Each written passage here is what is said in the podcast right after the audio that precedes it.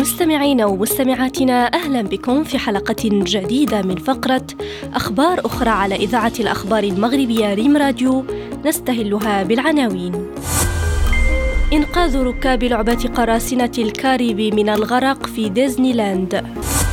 جمل ينتقم من رجل بطريقة مروعة بعد أن صفعه الأخير على وجهه. وكلب مقطوع الساقين مرشح لأفضل حيوان. إلى التفاصيل. وجه مجموعة من رواد مدينة الملاهي الشهيرة ديزني لاند أوقاتا عصيبة بعد تعطل قواربهم وبدء غرقها داخل لعبة قراصنة الكاريبي.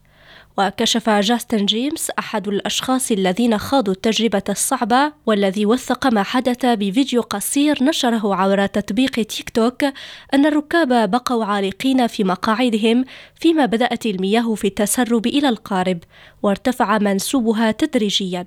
ونقلت صحيفة نيويورك بوست الأمريكية شهادات بعض الأشخاص الذين جربوا تلك اللعبة في ديزني لاند حيث أشار أحدهم إلى شعوره بالخوف أثناء تجربتها. أظهر مقطع فيديو لحظة قتل جمل غاضب لحارس في مركز ترفيهي بمنطقة أومسك الروسية.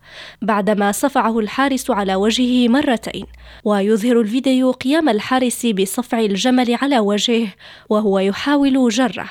وفي لحظة هجم الجمل على الرجل وعضه من ذراعه وبعدها أطبق الجمل فكيه على ذراع الرجل واستمر الحيوان الغاضب بمهاجمته حيث عضه من رأسه وقام بدهسه دون أن ينجح في الإفلات منه. ينافس كلب متقدم في السن وقع ضحية عنف عصابة تجار بالمخدرات قطعت ساقاه الأماميتان على لقب أفضل حيوان أليف والذي يختاره هواة هذه الحيوانات في الولايات المتحدة.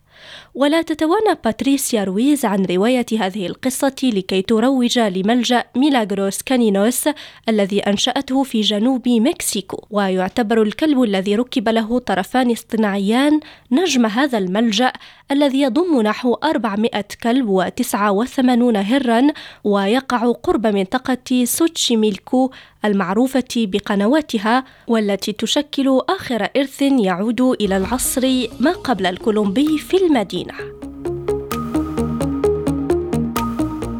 إلى هنا نصل إلى نهاية عدد اليوم، شكرا على حسن المتابعة ونلتقي بكم غدا مع أخبار أخرى.